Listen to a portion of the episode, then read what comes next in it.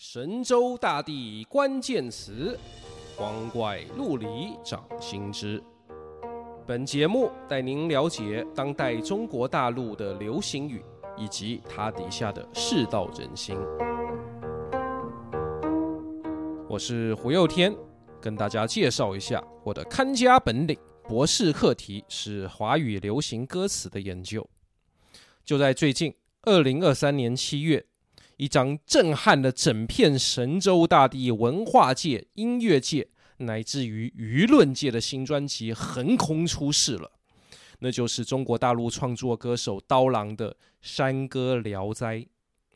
在今后一段时间，这张专辑里面的歌名与歌词肯定会成为新的流行语，或被以后一些流行语所变化引用，所以。这集就让我来分享几个理解刀郎《山歌聊斋》歌词及其社会背景的切入点。第一个切入点是他一面使用滑稽和荒诞的《聊斋志异》式笔法去讽刺社会，引起听众的浅层共鸣；一面呢又把格局放大，把问题的层次向上提升，配合上他亲切又神秘的编曲。引导听众去达到深层共鸣，滑稽和荒诞的笔法最显著的例子是人气最高的《罗刹海市》这首歌。它起初引爆话题，是因为可以解读出很强的讽刺性，甚至复仇性。表面上看是影射二十年前他刀郎开始走红时，主流娱乐圈几个排挤他的大头，刀郎把他们写成驴和鸡。然而，刀郎写的又不只是那几个人，而还可以扩大开来解读，说是泛指各种掌握话语权的人是如何靠着权力和语言操弄人们的认知，结果不只是把环境弄得乌烟瘴气，就连他们自己的脑筋也被自己搞糊涂了。就这样，在一连串神怪风格的嬉笑怒骂之后，刀郎在结尾忽然震惊起来。引用了西方哲学语言学家维根斯坦的思想，说要搞清楚什么到底是什么，是我们人类根本的问题。这就带出了一种智慧的讲求啊！你要想不被忽悠，要想做个人类，而不与那些蝇营狗苟的一丘之貉为伍，那就要就要怎样呢？要有脑筋，还是有正直的心？嗯，这个答案就留给听众。罗刹海市爆红，主要是因为他在网友的解读中呈现了这样一个君子报仇，十年不晚的故事。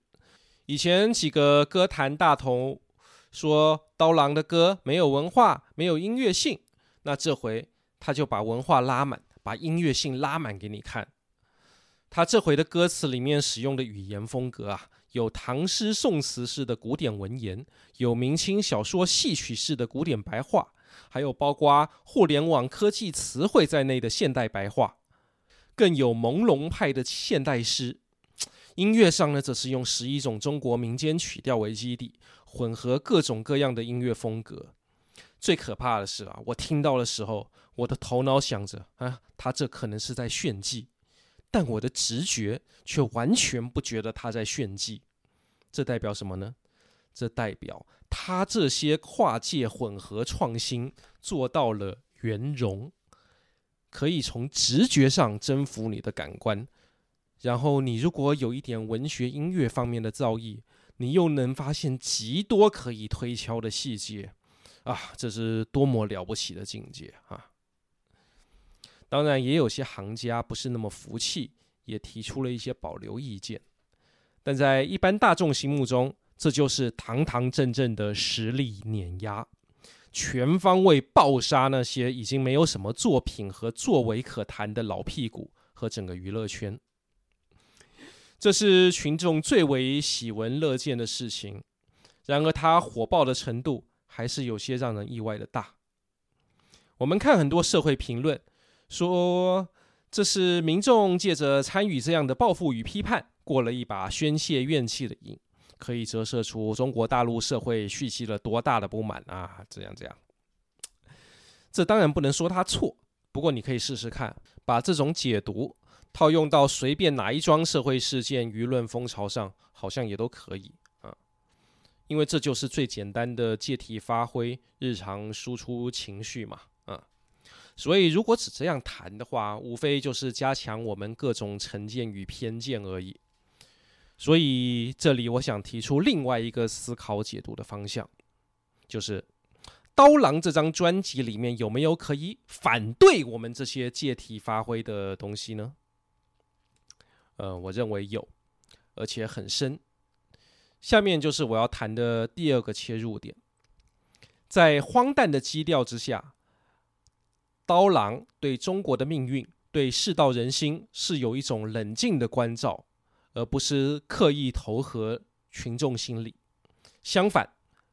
他对群众提出了警示，怎么说呢？下面我就介绍一下《画壁》这首歌。画壁，画面的画，墙壁的壁。《聊斋》里的画壁写的是一个书生参观一间寺庙里的壁画，被壁画上的天女迷住了，恍惚间就被吸进了画中世界，在里面和天女度过了快乐的时光。几天后，才被他朋友和老和尚叫回人世。这是一个很古典的流连幻境的故事。而刀郎这首现代版是怎样呢？他首先讲说，这里有无数周围另有的世界的周围的世界。又说天女们提着鲜花，点燃着游戏的烛火，引诱着千令，也就是吝啬而又放纵的我们。啊，各位。这段描述能让你联想到什么呢？我想到的就是我们现在的 cyberspace 网络空间、虚拟世界，手机和荧幕就是一片片画壁，而谦吝又放纵的我们，很明显就是花钱小气、爱嫌东嫌西，而每天又都花大把时间在游戏、抖音、小说、论坛这些东西上面的网民。接下来的歌词我念一下啊。你穿越了水榭画廊，将奔向，将拥抱那个少女。我能看得到你如何抉择，但我却无能为力。我想到的解释是，他看得到我们一个个头上荧幕上的小姐姐，甘愿沉眠在幻境之中。我想很多人看到身边的亲朋好友变成这样，都有一种无力感吧。如果是晚辈，还可以骂两句。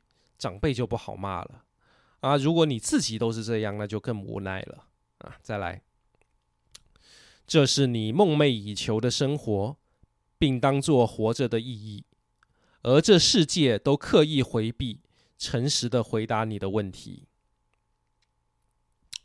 前两句像是感叹，人们纷纷把自己的人生趣味放在虚拟世界之中，这倒也不一定限于网络。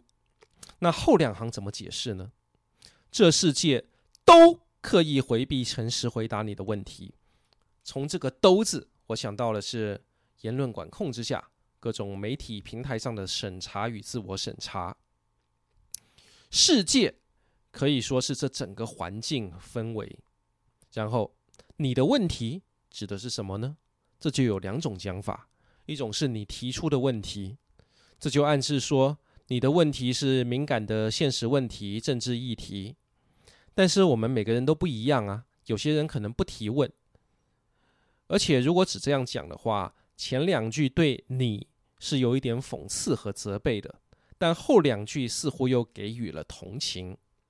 开解说啊，让你甘愿沉湎幻境，这是世界的错。我觉得这样就稍微有一点失焦，所以我觉得。还可以有一种不那么直观的讲法，就是把你的问题也解作你身上的问题。世界并不只有党国，它也有资本市场的力量。网络和娱乐业者投合人们的喜好，惯着我们的欲望，不求解决或弥补人性的弱点。而是紧紧把握着我们身心的问题、大脑的机制来赚钱，不是不回答，而是不诚实回答我们的问题，只炮制一些让我们舒爽，并且不妨碍当权者的答案。这两种讲法综合起来啊，我们就可以看到一种在讽刺中有理解，在同情中又有些怒其不争的冷眼。我再念接下来的一段歌词：你在画上仓皇等待着，忘了自己从何而来。此刻我站立的地方，是你画外的异托之邦。忘了自己从何而来，在大陆的舆论场中是常见的一种斥责句式。例如说，有人脱离了人民，忘了自己是从农村、从人民群众、从社会主义中走来，忘了过去是谁把他养大的，抛弃了无产阶级或民族主义、爱国主义的立场啊。但我们写这种歌词呢，当然要模棱两可一点。这里就可以按字面意义，也更宽泛一点的说。忘了自己是来自现实世界，而仓皇等待可以对应追逐流量、期待更多人按赞的那种社群媒体生态。然后，此刻我站立的地方是你画外的异托之邦。异托之邦是社会学家傅柯发明的一个概念，叫异托邦 （Heterotopia），是介于真实空间和虚构空间的交界处。古典哲学有乌托邦这个理想国的概念，而二十世纪傅柯这个异托邦可以用来说明近现代的媒体空间和群众运动场合，有心人就在这种地方综合真实与虚幻，做出许多突破常规的创作与活动。这个概念啊，在如今网络时代是更加显著了。而刀郎在这里这么唱，就是表示啊，他发声的位置。他的自我定位也不完全是在现实之中，而是另一个交界地。他在这里同时召见了现实与幻境的问题。接下来最精彩的一段警句来了：当我们的过往变成了未来的幻想，无处不在，我们将交出愚蠢的答案，留给后来，以延续伤害。这说的是什么？这令你想到什么呢？我想到的是各种从古非今的怀旧心理。古时候，儒家把理想寄托在上古时代啊，大道之行也，天下为公，选贤与能，讲信修睦。而江泽民到胡锦涛的时代呢，大陆有一阵国学热和民国热，不少人试图把传统思想捡回来。想象啊，如果民国时期的学术和译文环境没有被打断，那该多好啊啊之类的。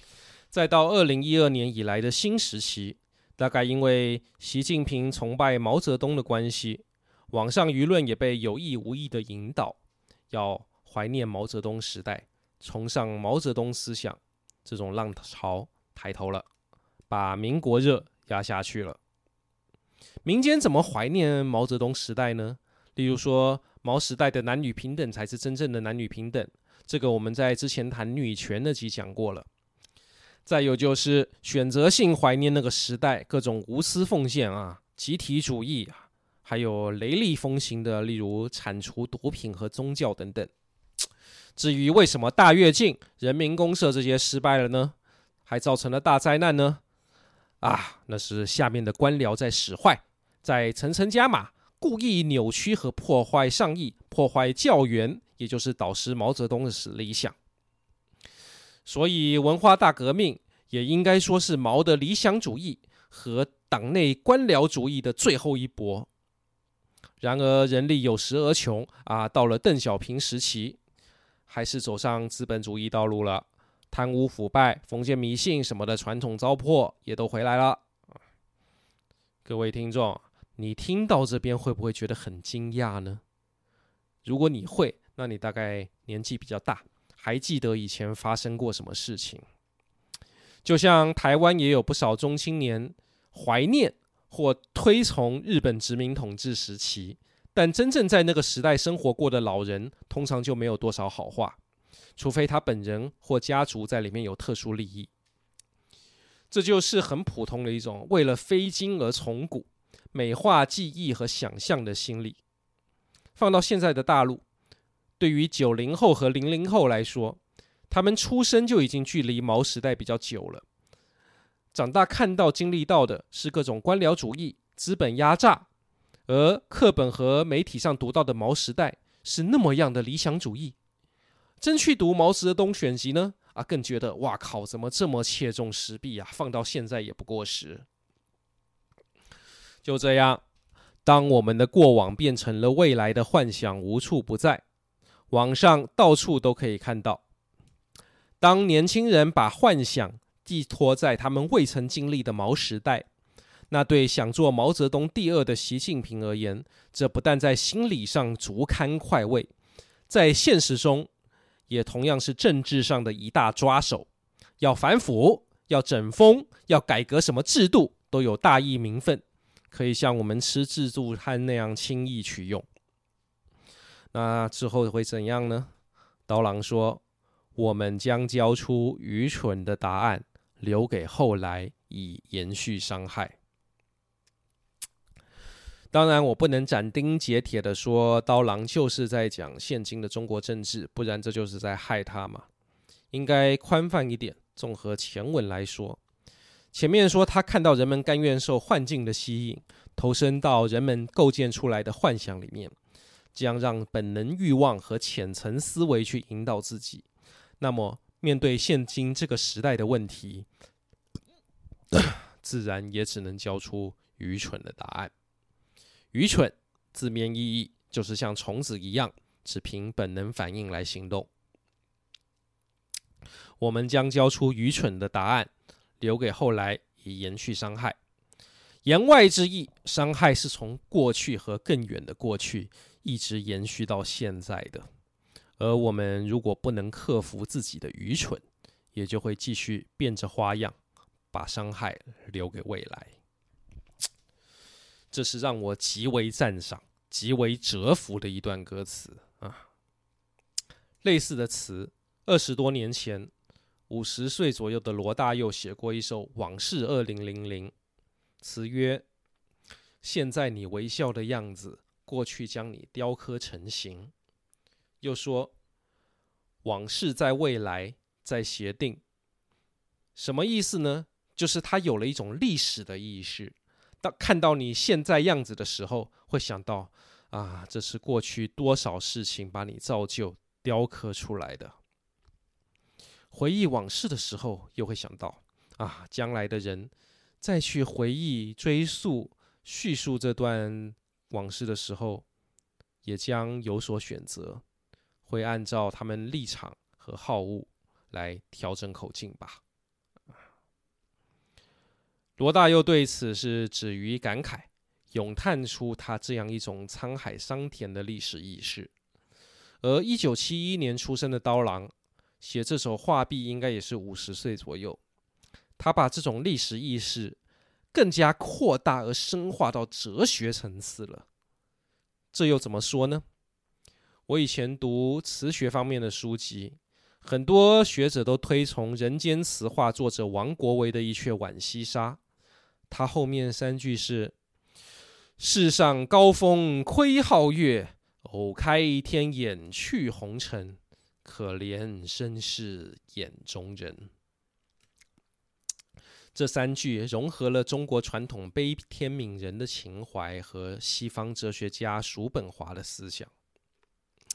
偶开天眼去红尘是说他的思想能够达到一个超然的位置来关照整个人间。但可怜的是，他自己也困在他看到的这片红尘里面，无法跳脱。而刀郎这一段，当我们的过往变成了未来的幻想，无处不在，我们将交出愚蠢的答案，留给后来与延续伤害。在我看来，就是把“偶开天眼去红尘，可怜身是眼中人”的体悟，更扩大了一层。他在这个经常不能有话实直说的环境，又朦胧又精准地向我们所有人传达了他所体认到的，并不限于当前，而也可以说是几千年来世道人心的问题。以上两个切入视角，希望可以帮助大家进入今年中国大陆乐坛最大的话题之作《刀郎山歌聊斋》的这张专辑的情境，来与各个地方、各年龄层的朋友交流。有机会我们再谈更多。神州大地关键词，光怪陆离掌心之。我们下集再会。